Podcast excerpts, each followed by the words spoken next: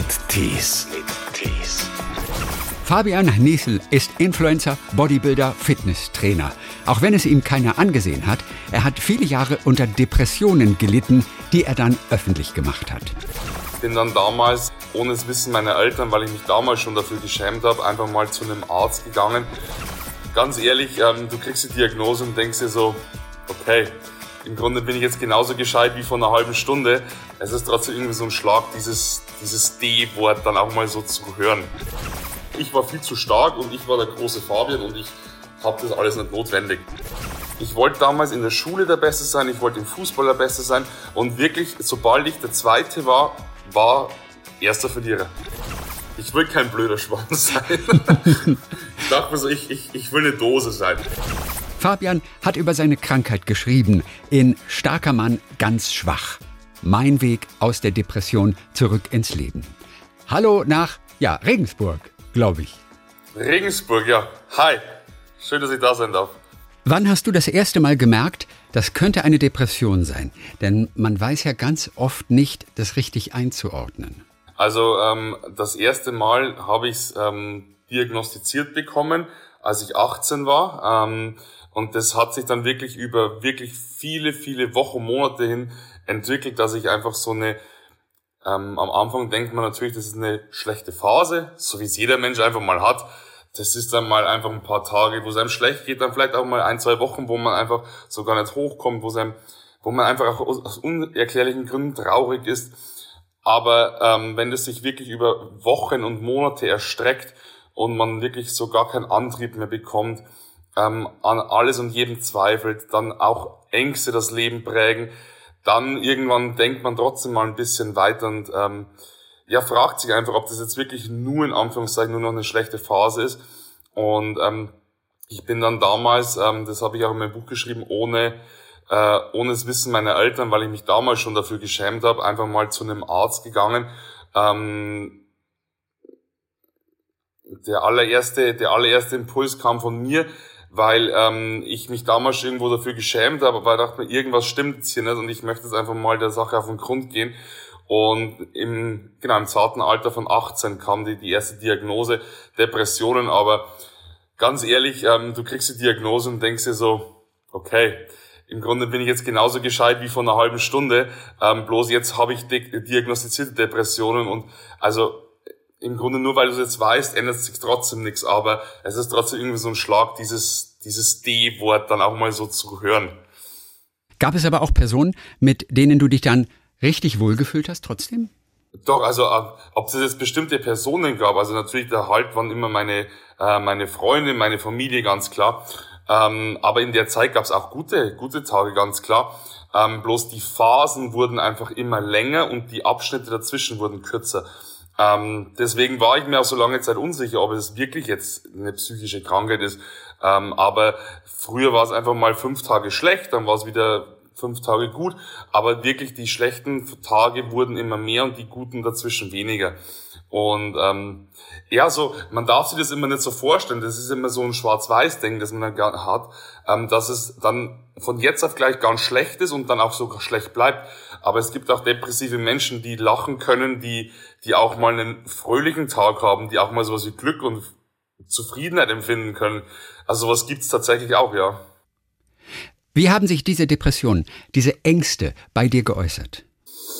Ähm, ja, ähm, zum Beispiel, was ich ganz stark hatte, waren Zukunftsängste. Ich, wenn an die Zukunft gedacht hat, ich hatte panische Angst, wirklich, ähm, weil ich, ich einfach nicht wusste, keiner weiß, was in der Zukunft passiert. Und der Gedanke damals mit 18, und das waren jetzt nicht einfach die typischen Gedanken, so, oh, was mache ich nach der Schule und so, die ja jeder irgendwo kennt, sondern so wirklich ähm, auch finanziell, obwohl du jetzt mit 18 noch wirklich noch nicht so krasse Verpflichtungen hast, wie du es als Erwachsener jetzt hast. Ähm, aber ich hatte schon immer Angst, irgendwann mal ähm, komplett mit, mit leeren Händen dazustehen, ähm, wo mich mein Weg hinführt. Und je mehr ich mich da reingesteigert habe in dieses, in dieses Szenario, desto schlimmer wurde es. Aber natürlich Kontrolle abzugeben, ist für mich so unglaublich schwierig gewesen. Und natürlich, du musst ja Kontrolle abgeben, wenn du in die Zukunft blickst, weil du kannst es ja nicht beeinflussen. Diese Zukunfts- und Existenzangst, die waren für mich damals ganz schlimm. Und auch dazu kommt die Verlustangst. Also die war auch natürlich in dieser Zeit, ähm, ich, ich wollte auf gar keinen Fall in irgendeiner Form alleine sein. Also okay, ganz okay. furchtbar. Ja, Verlustangst heißt vor allem Freundin, Eltern, Arbeitskollegen, was bedeutet Verlustangst konkret in dem Fall? So, sowohl als auch. Also das, das möchte ich jetzt gar nicht an irgendwas an einer konkreten Person festmachen. Das wirklich, da ging es einfach darum, dass man, dass ich zu keiner Zeit irgendwie das Gefühl haben konnte und wollte, allein zu sein. Ich glaube, ich war damals, wenn ich meine Mama jetzt fragen würde, wahrscheinlich auch anhänglicher äh, denn je. An manchen Tagen, an manchen Tagen wiederum war ich dann wahrscheinlich wieder ziemlich ekelhaft, weil äh, so ist es leider, dass es teilweise sehr wechselhaft dann ist, äh, das Gemüt. Aber genau, dieses, dieses Gefühl, dass einfach immer jemand für einen da ist, war mir persönlich unglaublich wichtig, ja. Mhm. Jetzt gibt es ja so Tendenzen, solche Ängste irgendwie zu kompensieren, weil man erstmal denen ein bisschen hilflos gegenübersteht. Es ist ja auch mhm. alles irgendwie Neuland, man kann es nicht so richtig einordnen. Bei dir hat sich das dann tatsächlich in exzessivem Sport auch erstmal ausgedrückt irgendwie. Mhm. Bevor wir aber darüber sprechen, gib uns ganz kurz noch mal ein kleines Bild. Was warst du für ein Typ mit 18? Was hast du gemacht in der Zeit? Was war dir wichtig in der Zeit? Mit 18 Jahren war, war ich schon seit ja, so circa eineinhalb Jahren Fan des Kraftsports. Ähm, ich war früher Fußballer, habe dann so mit, ja, mit Mitte 16 aber den Kraftsport für mich entdeckt und habe dann einfach so ab und zu ein bisschen trainiert. Ja, damals in dem Alter wollte man einfach so ein bisschen cool sein. Keine Ahnung, das war einfach so ganz, ganz normal. Und du warst kein Muskelpaket damals, ne? Du warst, du warst ein relativ schmaler Kerl eigentlich, ne? Kann man sich gar nicht vorstellen heute. Ich war ein relativ, ich war ein relativ schmaler Kerl. Also wenn man Bilder anschaut mit 18, äh, ich hatte einfach so eine, so eine kleine Hühnerbrust, hängende Schultern. Daran, daran litt, also darunter litt ich auch, ähm, weil ich, ich war früher, also in der Fußballspieler wirklich sehr, sehr, ich war richtig, ja, ich, Spargeltarzan war mein, mein Spitzname. Also ich war wirklich, äh, das wirklich und da diese hängenden Schultern und so, ah, dieses, ähm, dieses, dieser Buckel, also dieser Buckel, ich hatte so einen runden Rücken einfach, also meine Haltung war einfach ganz beschissen und dachte mir so, ich möchte jetzt einfach was dagegen tun, bisschen trainieren und ja, mit 18 war das einfach dann so mein, mein Hobby, so einfach dieser, dieser Kraftsport, ich war nebenbei ähm, Barkeeper am Wochenende hinter der Bar, mhm. das hat mir einfach alles einfach sehr viel Spaß gemacht und somit konnte ich das auch damals auch gut, ja, auch gut kompensieren, alles. Ja. Ja. Also es gab viel in deinem Leben auf jeden Fall, was dich ablenken konnte. Aber irgendwann ja. hat die Depression diese Ablenkung nicht mehr zugelassen, ist immer mehr sozusagen eingezogen in dein Leben. Ähm, mhm. Welche Rolle haben jetzt tatsächlich Kraftsport, das Training, auch mhm. Tattoos natürlich. Du hast unglaubliche mhm. Tattoos auf deinem Körper. Danke. Welche Rolle haben Tattoos und dieser Kraftsport gespielt beim Kompensieren? Also eine ganz, ganz große Rolle. Ähm, das war natürlich dann mit 18 war nur der Anfang. Ähm, bis dahin, bis es dann wirklich ganz, ganz schlimm wurde, es war ja äh, 2016, 2017, da verging eine, eine äh, wahnsinnig lange Zeit. Das waren ja dann, es waren einfach trotzdem nochmal sieben Jahre dazwischen. Da gab es dann immer wieder Ups and Downs und dann wieder ganz lange Phasen, wo einfach nichts war, wo ich ja nichts zu kompensieren hatte, weil es mir einfach gut ging. Aber im Laufe der Zeit wurde es natürlich dann trotzdem immer schlimmer und ähm, ich habe mir dann so einen Schutzschild aufgebaut mit massiven oder exzessiven Kraftsport, weil ich dachte, ich möchte nicht, dass außenstehende Menschen mein Inneres äh, erkennen können. Und dachte ich mir, dann baue ich mir einfach einen Schutzpanzer auf aus, aus Muskeln. Und das war dir klar schon damals tatsächlich. Also so bewusst ja, ja, hast du das auch schon wahrgenommen. Ob das wirklich der Impuls war, das, das möchte ich jetzt so nicht sagen. Ja. Das war einfach wirklich so dieses, diese Flucht in den Kraftsport. Und im, im Laufe dessen habe ich, also bezieh beziehungsweise währenddessen habe ich dann wahrscheinlich so gemerkt, so hey, ähm, das funktioniert, du bekommst dadurch irgendwo ein bisschen mehr Respekt und die Leute vermuten nicht, dass es dir schlecht geht, weil du strahlst ja was anderes aus. Und dann habe ich mit 18 auch mein erstes Tattoo machen lassen am Rücken und habe dann da auch so ein bisschen eine, eine Leidenschaft entwickelt. Mhm. Und dann wurden es immer mehr. Und ich habe dann auch gemerkt, so hey, ähm, das kommt bei den Menschen auch gut an allein wenn ich jetzt schon spreche, man, man hört raus, ähm, die Meinung der anderen war mir damals das aller, aller, aller Wichtigste. Mhm. Und deswegen habe ich da einfach so viel dafür getan, dass andere ähm, niemals vermuten hätten können, dass es mir schlecht geht, weil ich ja nach außen hin einfach was, was Starkes repräsentieren wollte. Ja. Also eigentlich warst du der große Fußballer. Du hast mit vier, glaube ich, angefangen und hast mit, genau, mit vier. 16 ja. aber dann aufgehört aufgrund einer ja. Verletzung. Was ein ja, ziemlicher genau. Rückschlag war, oder? Äh, war das auch voll. ein Grund dafür, dass du auf Kraftsport umgestiegen bist? Ja, absolut. Das war eigentlich genau der Grund. Das war damals so eine ganz saublöde Verletzung. Ich habe mir die Sehne am Becken abgerissen mhm. und das war ein so langer Heilungsprozess ich kam einfach nie wieder so richtig ran. Ich habe es natürlich versucht. Ähm, ich habe damals ähm, als vorletzte Station beim SSV Jan Regensburg gespielt, also sind jetzt Zweitligist. Und also ich habe damals relativ auch hochklassig gespielt in der Jugend. Und ähm, nach der Verletzung, ich kam einfach nicht mehr an dieses Leistungsniveau ran. Mhm. Und ähm, ich wollte dann einfach nicht mehr. Ich wollte einfach nicht mehr dann irgendwo so so niederklassig spielen äh, und dann habe ich mir gedacht, dann lasse ich es ganz sein. Ja. Und ich habe schon immer so geliebäugelt so mit dem Kraftsport, aber es war einfach zeitlich nicht vereinbar, also mit, zu vereinbaren mit dem Fußball. Dann dachte ich mir, jetzt ergreife ich die Chance und mhm. schlage einen anderen Weg ein. Aber selbst das Ende der Fußballkarriere war vermutlich so ein ganz kleiner Mosaikstein, oder? Auf dem Weg zu einer späteren Depression. Vermutlich.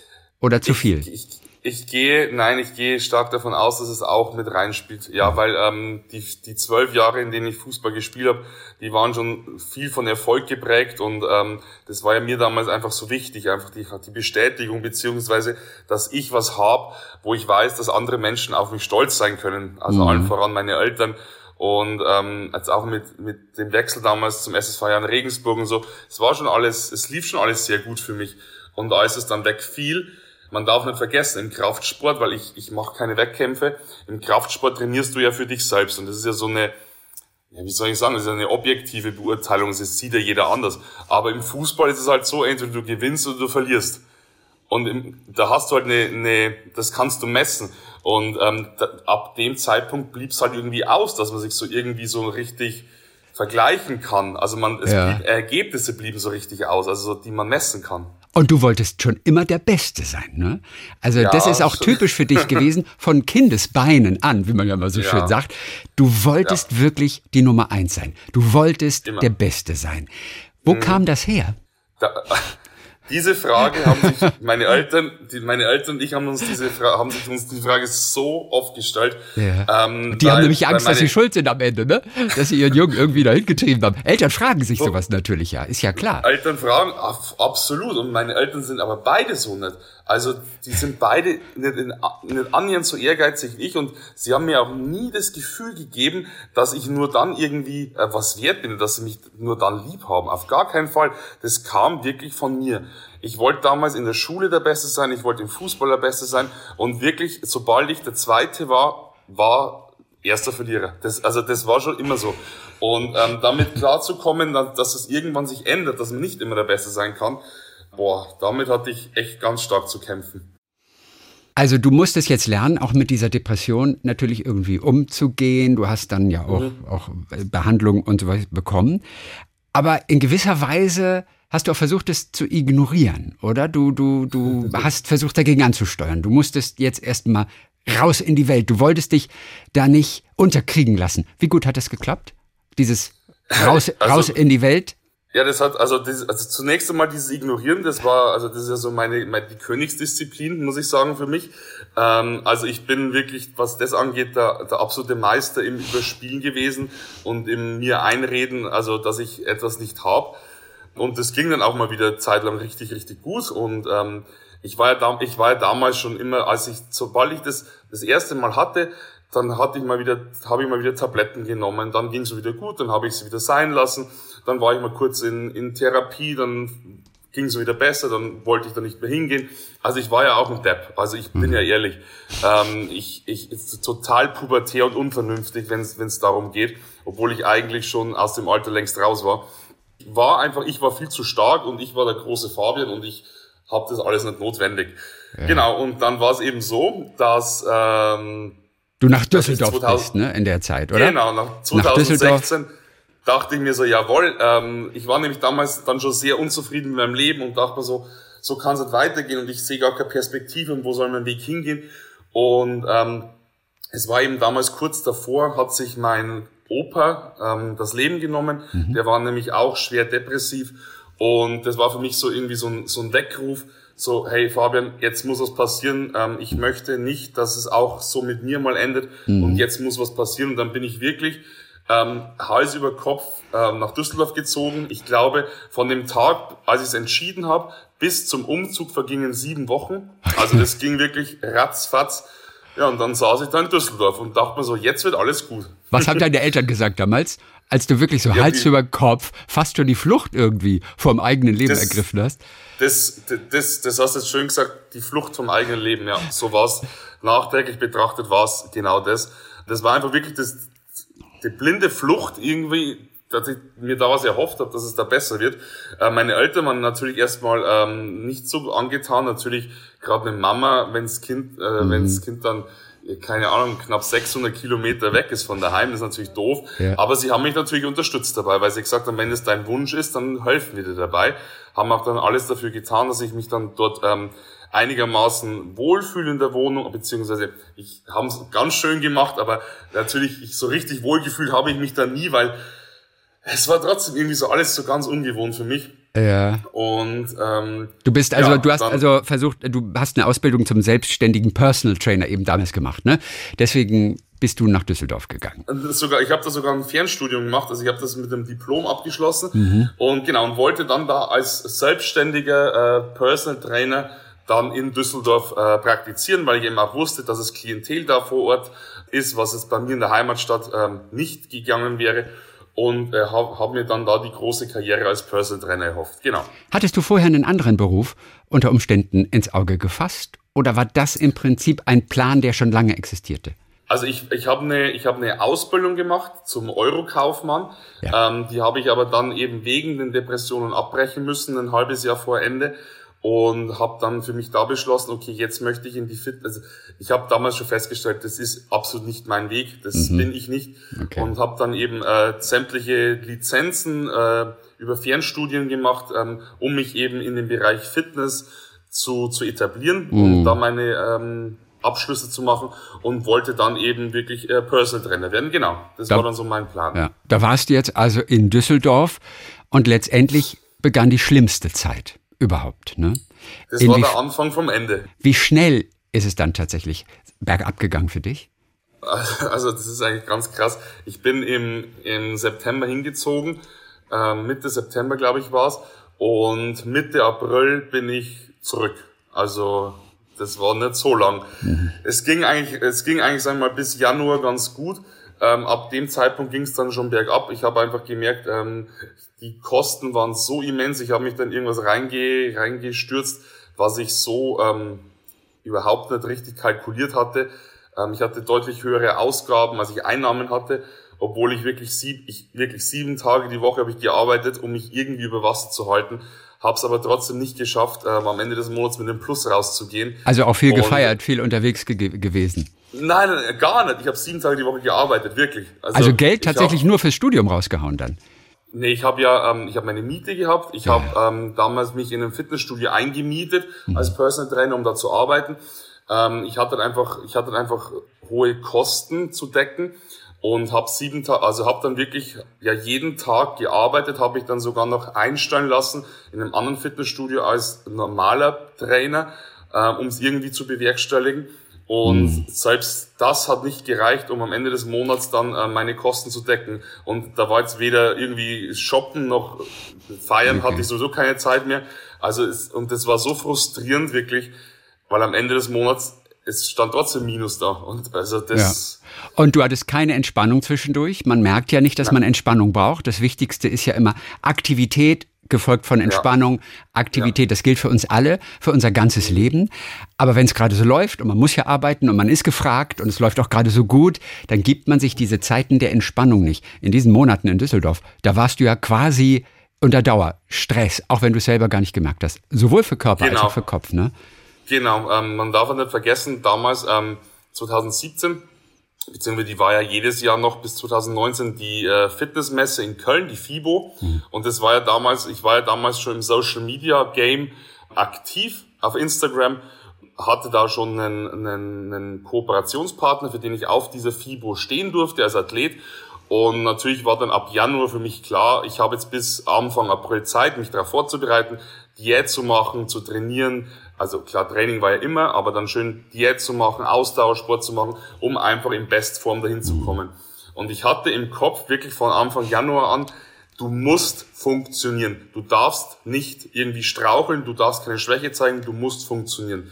Und ich habe wirklich alles, das muss man sich vorstellen, wie so ein Staudamm, alles von mir weggehalten. Alles, was irgendwie in mich reinbrach, war weg, weil ich sagte, ich, ich kann es nicht brauchen, ich muss abliefern. Mhm. Und ähm, genau das war dann auch diese Messe, diese äh, FIBO Anfang April, als es dann war, habe ich mich da vor Ort schon sehr, sehr schlecht gefühlt, äh, weil mir die ganzen Menschenmengen schon Angst gemacht haben, weil ich da schon so tief in dieser Depression drin war. Ähm, ich habe zu meiner Mama, ich weiß noch ganz genau, an dem, an dem Freitag gesagt, du, ähm, ich mag hier weg, ich, ich halte hier nicht aus, ich, ich fühle mich so, so schlecht.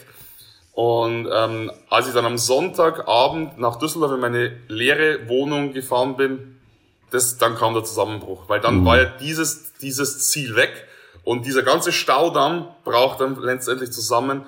Ja, und diese Wassermassen haben mich dann komplett unter sich begraben. Du bist letztendlich dann nochmal wieder in eine Klinik gegangen. Ich habe den Ort gerade vergessen, etwas weiter weg von zu Hause. Diesmal nicht Regensburg. Also ich, genau, also ich war, ich war einmal, ich war die, ich war in Regensburg in der Klinik am Anfang, und danach ja. bin ich, genau, und danach bin ich nach Windach am Ammersee. Viele hören uns jetzt zu. Viele erkennen sich unter Umständen auch wieder, erkennen sich in Ansätzen wieder. Beschließen vielleicht in diesem Augenblick, ja, vielleicht äh, versuche ich auch mal Hilfe zu, zu holen. Gerade in Corona-Zeiten rutschen viele Menschen ja auch in depressive ja. äh, Verstimmung ab. Also alleine das reicht ja auch schon teilweise. Deswegen wollen wir doch vielleicht so einen ganz kurzen Einblick geben, was passiert überhaupt in einer solchen Klinik? Wie kann mhm. eine solche Therapie aussehen? Wenn wir uns einfach nur mal so ein, zwei Aspekte dort anschauen. Was war für dich das Schwerste, was du machen musstest, was du bewältigen musstest in der Klinik? Mir einzugestehen, in die Klinik gehen zu müssen. Okay. Aber es klingt eigentlich so, als würdest du das schaffen, nachdem du dich mit 18 ja quasi schon selbst von dir aus zu einem Arzt begeben hast. Da hätte man gedacht, irgendwie, nachdem es dir so schlecht ging, das schaffst du. Mhm. Ja, aber das war damals irgendwie noch so jugendlicher Leichtsinn, weil ich irgendwie so gar nicht wusste, was das alles so mit sich bringt. Also da, da, da, da denkt man nicht so drüber nach. Du denkst so, okay, jetzt gehst mal zum Arzt, holst da mal irgendwie Gewissheit und so und dann passt es schon. Aber als ich ja dann irgendwie diese ganzen Jahre dieser Depression hinter mir hatte, die vielen Arztbesuche, diese ganzen Medikamente und allen Scheiß, was ich dann irgendwie irgendwie machen musste in diesem Zug, dann weißt du, was dich erwarten könnte. Mhm. Und ich wollte, ich wollte nicht in die Klinik gehen. Ich hatte da wirklich große Angst davor. Ähm, und also das heißt, mir einzugestehen, dahin zu gehen, war für mich tatsächlich der schwierigste Schritt. Und jetzt an der Stelle muss ich sagen, dass das die beste Entscheidung meines Lebens war, in diese Klinik zu gehen, weil es da vor Ort so viel besser ist, als mhm. man, als ich dachte, weil man hat dann immer so diese Szenarien im Kopf von, von wie so, keine Ahnung, so Gitterstäben vor der Wand und man, man also so, so typisch Horrorszenarien. Und mhm. das ist halt einfach überhaupt nicht der Fall. Also ich, mir ging es da so gut, ich war abgeschottet von meinem Alltag, ich konnte mich da wirklich darauf konzentrieren, gesund zu werden. Mhm. Ich hatte ähm, ganz intensive Betreuung, ähm, Einzelbetreuung, Gruppenbetreuung. Ich konnte Zeit für mich finden, ich konnte runterkommen, ich fand Zeit zu lesen, ich konnte mich mit mir selbst auseinandersetzen. Ähm, die, diese insgesamt war ich zwölf Wochen in der Klinik. Mhm. Das waren wirklich die ja, zwölf sehr, sehr wertvolle Wochen für mich. Das hört man immer wieder, dass es ein Klinikaufenthalt ist, der letztendlich die Wende bringt und äh, ja. von wo es wirklich dann letztendlich bergauf geht, so schwer das auch erstmal ist. Und dann noch die ganzen Wochen ohne Handy, vermutlich auch bei dir? Nein, tatsächlich. Also du durftest ich, ein Handy haben. Ja, also es gab, es gab zwar kein WLAN vor Ort, was natürlich vieles, vieles schwieriger machte, ja. aber ich habe, ich war ja mit meinem Therapeuten im ständigen Kontakt mhm. und ich war ja damals eben schon als, als Influencer tätig auf Social Media und er wusste, wie wichtig mir das trotzdem ist, das da weiterhin zu betreuen und deswegen bekam ich da wirklich eine, eine, die Erlaubnis, das auch weiterhin zu machen. Natürlich auf gar keinen Fall in dem Ausmaß, wie ich es davor tat, ja. aber so ein, bisschen, so ein bisschen durfte ich, aber das ließ sich vereinbaren, ja. Okay. Denn da gibt's Kliniken, die machen das auch ganz anders, damit tatsächlich mhm. mal Ruhe in den Kopf kommt. Denn Smartphone, ja Smartphone, ja. Instagram bedeutet, bedeutet eigentlich nie Ruhe. Ne? Eigentlich nicht. Das ist, nee, bedeutet es gar nicht. Also so einfach mein Smartphone wegzulegen, äh, weil viele Menschen sind einfach handysüchtig, auch ja. wenn sie es sich nicht eingestehen wollen. Ja, und wenn das mal weg ist, äh, ist es vielleicht am Anfang erstmal ganz, ganz schwierig, weil man denkt, so, es fehlt irgendwas. Aber das kann echt richtig heilend sein. Mhm. Also es gibt Gespräche natürlich ganz viel über das, was im Leben passiert ist. Es gibt wahrscheinlich Entspannungsübungen auch, um, um, um Ruhe in mhm. den Geist zu bringen. Es gibt diese ganz kleinen Aufgaben. So wurdest du auch gefragt, was bist du, Fabian? Dose oder Schwamm? ja, da hast, genau. du auch, da hast du auch erstmal geguckt, oder? Hm. Ja, und dann dachte, ich, dann dachte ich mir so, ich will kein blöder Schwamm sein. ich dachte mir so, ich, ich, ich will eine Dose sein. Okay. Ja, und das war, das war aber die falsche Antwort. und äh, Dose hast du erstmal gesagt, warum? Weil ich mir dachte, so eine Dose ist ja, ist ja robust. Also ich trinke unglaublich gern Energy Drinks. Mhm. Und dachte mir so, ja, so eine Dose ist so, die ist cool in der Hand und ist einfach besser als so ein blöder Schwamm. So, ich wusste aber überhaupt nicht, was dahinter steckt. Und dann hatte ich der Therapeut aber vom Gegenteil überzeugt. Warum mhm. willst du, warum wollen wir alle lieber ein Schwamm sein? Warum wollen wir alle lieber ein Schwamm sein? Und zwar, das ist die Resilienz. Ähm, das bedeutet praktisch, wenn auf dich ein Druck von, das ist ein physikalisches Gesetz, wenn auf dich von äh, außen ein Druck kommt, mhm. wie widerstandsfähig bist du? Und das muss man sich einfach mal vorstellen. Nimm eine Dose in die Hand und einen Schwamm in die Hand und drück beide zusammen. Die Dose verformt sich und bleibt verformt. Mhm. Der Schwamm wiederum geht in seine Ursprungsform zurück. Und so ist es eben auch, dass wir lernen müssen oder dürfen. Ähm, das Leben ist nie einfach und es wird auch nie einfach sein. Bloß wir müssen einfach lernen, damit umzugehen und dass wir einfach uns nichts anhaben lassen dürfen. Man darf sich nicht vorstellen, wenn du jetzt ähm, irgendwie dann geheilt, in Anführungszeichen geheilt bist, mhm. dass äh, plötzlich das Leben Friede, Freude, Eierkuchen ist, das geht ja gar nicht. Mhm. Aber dass du einfach diese, diese Einflüsse, die von außen auf dich wirken, ganz anders verarbeiten kannst und dass du dich nicht in dieses tiefe Loch dann wieder begibst. Mhm. Eine andere, eigentlich wirklich ganz kleine, banale Aufgabe, die dir aber auch nicht leicht gefallen ist, das war, Herr Niesel, Sie gehen jetzt diese 50 Meter, aber, aber in 10 Minuten. Zehn mhm. Minuten für 50 Meter. Wie schwer ist Boah. dir das tatsächlich gefallen? Da, also da, wenn ich jetzt in dieser Sekunde dran denke, kriege ich auch wieder Schweißausbrüche. Das war so, das war so schlimm. Also ich, äh, jeder, der jetzt gerade zuhört, äh, kann das gerne mal den Selbsttest machen. Mhm. Wirklich eine, eine, Strecke von 50 Meter und mhm. auf 10 Minuten diese Strecke gehen. Also wirklich äh, aktiv immer trotzdem nach vorne gehen. So ganz, ganz, ganz langsam. Mhm. Und, ähm, also nicht stehen bleiben dabei. Tatsächlich genau, immer in Bewegung. Genau. Und vor allem ähm, mein Therapeut war die ganze Zeit neben mir und ähm, wir sprachen kein Wort miteinander. Und ich hatte ständig das Gefühl, ich muss jetzt schneller gehen, damit ich ihn praktisch auch erlöse. Aber das durfte ich natürlich nicht. Und ähm, das war für mich echt eine Zerreißprobe. Aber am Ende der zehn Minuten hat er mir eben gesagt, dass das eine ganz, ganz wichtige Übung eben war, um dieses, diese Achtsamkeit zu schulen, um einfach zu entschleunigen, um mhm. einfach mal alles um sich herum wahrzunehmen. Weil wie oft im, im normalen Leben, im normalen Alltag, wie viele Dinge machen wir unbewusst? Wir, wir, wir übersehen so viel, die ganzen kleinen, schönen Dinge im Leben. So viel geht an uns vorbei, weil wir einfach viel zu unachtsam leben. Und mhm. genau so ähm, trainierst du eben sowas. Ich glaube, etwas leichter war dann die Aufgabe, zweimal in der Woche 30 Minuten auf einer Bank sitzen und eine Blume betrachten, die du dir aussuchen mhm. kannst. Das ging, das, aber das war einfacher, oder nicht? Das, das, das war einfacher, ja. Ähm, da war natürlich auch äh, irgendwo das, das Ziel der Achtsamkeit. Die Achtsamkeit stand da im Vordergrund. Aber ähm, ich muss auch sagen, da war seine Intention, dass ich einfach ähm, wirklich mal 30 Minuten mich bewusst auf etwas konzentriere und auch vielleicht dann bewusst mal mich mit mir beschäftige, weil wenn du diese Blume anschaust, natürlich irgendwann so spätestens nach fünf Minuten hast du die einfach komplett angeschaut, von oben bis unten, dann weißt du, wie diese Blume ausschaut. Wenn du aber wirklich nicht darfst, dass du nach rechts und links schaust und dich ablenkst, dann ähm, denkst du natürlich über dich nach, über deine Probleme nach, über die du vielleicht nicht so nachdenken würdest, weil du dich immer davor mhm. scheust, weil du immer voll wegläufst. Ja. Und ähm, natürlich ist es furchtbar unangenehm, wenn, weil wer setzt sich schon gern mit seinen Problemen auseinander? Mhm. Das, das macht ja keiner so gerne. Nee. Aber man überwindet tatsächlich nur diese, dieses schmerzhafte Gefühl, nicht indem man Zeit verstreichen lässt. Zeit heilt mhm. nicht. Es ist ja. der Prozess, der während dieser Zeit stattfindet. Das Auseinandersetzen tatsächlich. Und das findet dann wahrscheinlich auch in diesen 30 Minuten auf der Bank statt. Es gibt einen Prozess mhm. des sich Auseinandersetzens mit der Sache. Und da kommt man dann tatsächlich weiter. Ne? Genau, also ich habe nämlich auch ähm, also festgestellt, dass sich hinsetzen und darauf warten, dass irgendwie die Heilung kommt und dass irgendwas passiert oder dass ein irgendwer rettet, das, das passiert einfach nicht. Also mhm. dann würde ich wahrscheinlich jetzt dann noch sitzen und warten, dass irgendjemand kommt und mir hilft. Also natürlich bekommst du Hilfe, aber wenn du nicht selbst aktiv wirst, dann bringt das alles gar nichts. Ja.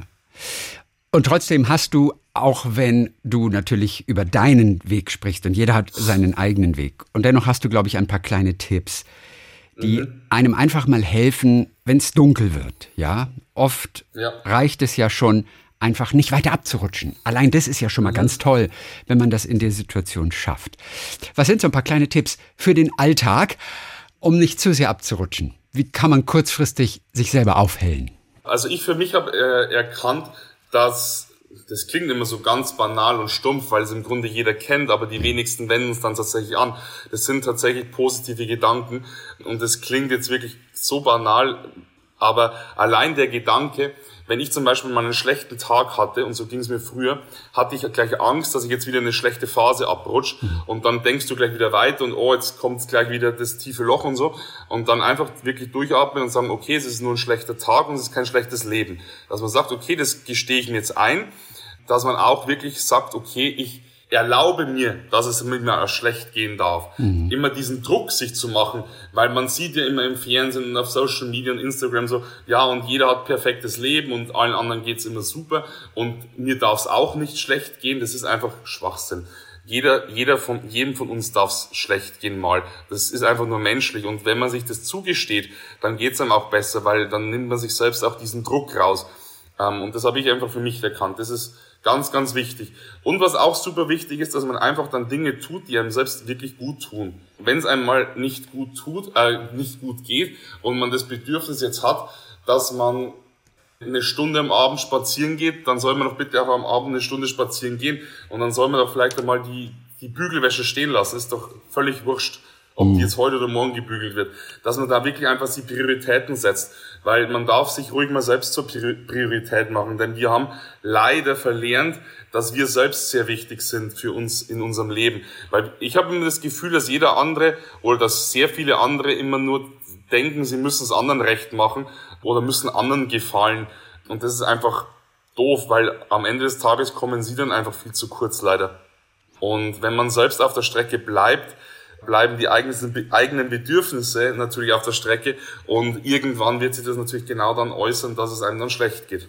Und wie oft singst du noch laut mit bei einem also Lieblingssong? Wenn, also das habe ich auch für mich erkannt. Ähm, das hat mir ich vor Ewigkeiten, ich weiß leider nicht mehr, wer es war, jemand gesagt, Fabian, wenn du singst, kann es dir nicht schlecht gehen. Ja. Ich habe den Test gemacht und es stimmt. Wenn ich im Auto bin und wirklich laut mitsinge, und das kommt immer noch vor, also ich bin zwar echt ein beschissener Sänger, aber das hört ja zum Glück keiner außer mir.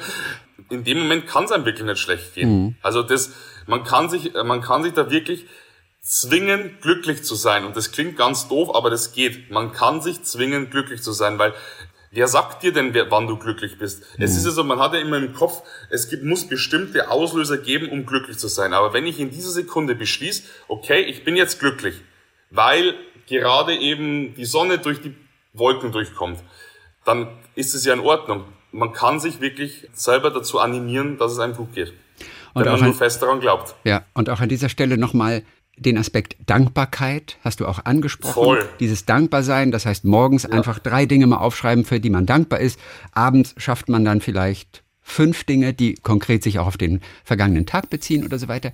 Das hilft, so blöd es auch klingt, dieses Dankbarsein. In dem Augenblick, wo man Dankbarkeit empfindet oder auch im Kopf formuliert, kann es einem tatsächlich nicht schlecht gehen, weil ja. irgendwie auf dem, auf dem gleichen Nervenstrang, was weiß ich, ich krieg das immer durcheinander. Also das, dieses schlechte Gefühl und Dankbarkeit liegen auf dem gleichen Nervenstrang. Und in dem Augenblick, wo du Dankbarkeit formulierst, hat das schlechte Gefühl keine Chance. Es klingt ist banal, so. aber es hilft, ne? Äh, und genau das ist das, was ich, was ich meinte. Dieses, es klingt so banal, aber man muss es dann tatsächlich auch einfach machen. Ja, man muss es durchziehen. Genau, nicht bloß heute, nicht bloß morgen, sondern wirklich jeden Tag. Für was bin ich dankbar? Weil wir neigen nämlich immer gern dazu, dass wir das sehen, was wir nicht haben und ganz übersehen, was wir haben. Nachdem du jetzt weißt, wie es dir letztendlich besser geht, inwiefern hat sich dein Influencer-Dasein verändert? Denn viele Influencer haben einen unglaublichen Druck. Sie müssen liefern. Dann ist der Sponsor natürlich der Kooperationspartner im Hintergrund. Und man ja. denkt immer nur an das nächste Post vom nächsten Tag. Und das, das kann wahnsinnig stressig sein tatsächlich. Gerade weil man natürlich ja. nach außen auch diese Scheinwelt repräsentiert. Etwas, was für jemanden, der unter Depression leidet, ganz schlecht ist. Nach außen hin ja. Dinge zeigen, die nicht sind, weil die Schere so auseinanderklafft. Das ist eigentlich das Schlechteste, was man machen kann. Da muss man sich vorhüten, selbst wenn man Influencer ist. Was hat sich bei dir geändert? Also genau genau dieses, dieses Doppelspiel, das muss ich damals in meiner schlechten Zeit natürlich voll aufrechterhalten, weil ich es einfach nicht äh, öffentlich machen wollte. Das war für mich damals auch ganz, ganz schlimm. Ähm, mittlerweile rede ich ja ganz offen drüber. Mittlerweile weiß es ja jeder, ähm, der mir folgt, was Sache ist.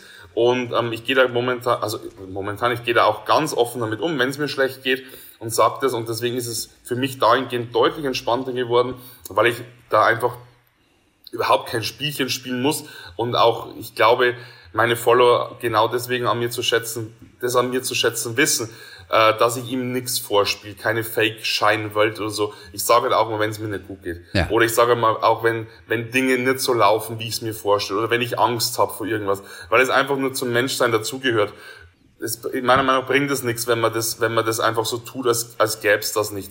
Aber natürlich ist es trotzdem ein Job wie jeder andere auch, auch wenn es viele halt leider nicht so sehen mhm. oder sehen wollen. Dieser Druck ist natürlich da, dass du abliefern musst. Ähm, du musst dich einer großen Anzahl an Menschen täglich stellen, die dir auch nicht alle wohlgesonnen sind, sage ich mal, ähm, mit denen auseinandersetzen und so. Mir macht es natürlich unglaublich viel Spaß, aber ähm, es ist teilweise schon schon großer Druck, ja. Ja. Und du hast auch von dieser Angst gesprochen, dass diese Depression bekannt wird, dass man Nachteile hat. Wenn das jemand ja. mitbekommt, diese Angst. Hast du so etwas auch tatsächlich im Leben mal erfahren, dass du negative Reaktionen darauf bekommen hast, dass du eine Depression hast? Und dann noch als ein starker Mann, gerade natürlich so im Bodybuilding-Bereich, puh, gibt's wahrscheinlich nicht viele, die das einfach so offen bekennen. Aber wie gesagt, das meistens ist, ist ja einfach nur so im Kopf. Niemand wird sagen, oh, du hast Depression. Naja, du bist ja voll ätzend, ey. Was bist denn du für einer? Das sagt ja im echten Leben kaum einer. Oder was mhm. hast du doch erlebt an Reaktionen darauf? Ja, also ich hab's da gibt's gibt's zwei ganz ähm, krasse Situationen. Ähm, ich nenne es bloß eine, das war aber tatsächlich ganz merkwürdig, weil es in der Klinik war, äh, wo du eigentlich denkst, so dass da ähm, Gleichgesinnte sind. Aber selbst da, aber in der Gruppentherapie war es mal so, da habe ich ihm erzählt, dass es mir nicht gut geht. Und dann meinte auch eine andere Patientin zu mir, ich verarsche doch hier jeden, ähm, denn wenn man mich so anschaut, ähm, liegt es alles andere als nah, dass ich Depressionen habe. Ich will doch hier bloß Aufmerksamkeit und ich veräpple doch hier jeden. Mhm. Und ähm, das wurde, da wurde es mir tatsächlich ins Gesicht gesagt. Also das erste Mal so richtig. Aber auf Social Media gibt's natürlich diese Internet-Rambos, die halt dann im, im Zuge der Anonymität des Internets das gerne ausnutzen und die das halt dann auch mal in, mit einem Fake-Profil schreiben das wurde mir schon oft unterstellt, ja, mhm. dass ich doch auf die Tränendrüse drück, äh, dass ich jetzt dieses Thema aufgreife, weil es halt gerade in ist. Ja. Dass ich halt da irgendwie, ja, um mich daran zu bereichern. Und das, das finde ich halt einfach, das, mir tut es halt weh, wenn, wenn ich halt sowas höre, weil, weil es einfach, ja, was halt einfach, was einfach gelogen ist. Aber dass man, dass man mir das nicht ansieht, ja. das war ja auch lange Zeit mein mein Wille, das wollte ich ja, darauf habe ich ja hingearbeitet. Deswegen, das kann ich ja gar keinem übel nehmen, dass wenn man mich anschaut und sagt, hey, pass auf, der hat keine Depressionen, aber wenn ich mich dann offenbare, dann würde ich es halt schon schön finden, wenn man dann halt auch wirklich sagt, okay, krass, ich glaub dir das und nicht dann sagt, hey, Alter, du bist ein Heuchler, ja. du willst dich daran nur bereichern. Also weil nichts liegt mir ferner als, als das. Was war die andere Situation? Die andere krasse Situation? Ich habe mal in einem, also ich war Barkeeper in einem Club und habe mich dann mal einem, einem Freund oder in Anführungszeichen Freund anvertraut und habe ihm gesagt, ähm, damals während meiner Ausbildung noch, dass ich jetzt ähm, krank, krank geschrieben bin und nicht in, in die Ausbildung gehe, gehe für ein paar Wochen. Meinen Barkeeper-Job durfte ich aber doch weiterhin ausarbeiten, äh, ausüben, mhm. weil das meiner Psyche gut tat ja. und habe ihm das so anvertraut. Und am Ende des Abends saßen wir dann immer so alle ähm, zusammen nochmal am Feierabend und vor versammelter Mannschaft hat dann dieser, in Anführungszeichen, Freund gesagt, hey Leute, wisst ihr schon, ihr müsst nur zum Arzt gehen und, und euch als Psycho ausgeben und schon werdet ihr für einige Wochen krank geschrieben. Ja. Dann hat er gesagt, ja, da, und dann hat einer bloß gemeint, so, ja, das geht doch gar nicht. Und dann hat er gesagt, ja, der Fabi hat's ja vorgemacht, mhm. es geht ja scheinbar. Mhm. Und das war dann für mich so, auch so der Moment, wo ich wusste, okay, über diese Sache darfst du einfach nicht mit jedem sprechen, weil mhm. ähm, dann wird's gleich gegen dich verwendet. Hast du nochmal Kontakt gehabt zu der Person, die damals sich das geleistet hat, auszuplaudern? Seit, seit vielen, vielen Jahren nicht, nicht mehr, mehr, nein. Okay. Du hast einen langen und wahnsinnig erfolgreichen Weg auch hinter dir. Wann ging es dir das letzte Mal so richtig schlecht? Boah, also, also, also psychisch so richtig schlecht. Ähm, also so richtig, richtig schlecht. Das, das weiß ich ehrlich gesagt gar nicht mehr. Okay. Dass es mal immer wieder so, so kleine depressive äh, Verstimmungen gibt. Klar. Das gibt's tatsächlich immer mal wieder. Ähm, jetzt zuletzt ähm, hatte ich einen Umzug, bin ich mit meiner Freundin zusammengezogen. Das war jetzt auch viel Stress und natürlich ist es dann auch für die Psyche so ähm, dann teilweise ein bisschen beanspruchend, aber das ist, denke ich, auch ganz normal. Also, ja. aber so richtig, so einen krassen Rückfall gab es ähm, seit Gott sei Dank Jahren nicht mehr. Das ist gut zu hören, denn eine Depression bleibt einem letztendlich ein Leben lang erhalten. Aber wie wir das an dir sehen, auch, ja. du hast die Werkzeuge, um mhm. dann einfach damit umzugehen. Und es sind dann einfach nur die flachen Täler, aus denen man einfach schnell wieder draußen ist. Fabian genau. Niesel ist ein wunderbares Beispiel dafür. Ein, ein starker Mann, natürlich schon alleine vom Bodybuilding her und als Fitnesstrainer, aber einfach auch noch stärker, weil er eben darüber gesprochen hat, weil er seine Depression an die Öffentlichkeit gebracht hat und eben auch darüber geschrieben hat hier. In Starker Mann, ganz schwach. Dann sagen wir herzlichen Dank, viele Grüße nach Regensburg und ja, bleib weiter so gesund, wie du bist. Vielen, vielen Dank fürs tolle Gespräch und ja, ich möchte mich, ähm, ja, ich möchte es nur zurückgeben, lieber Christian. Grüße nach Regensburg. Tschüss von dir. Bis dann, tschüss. Talk mit Tees.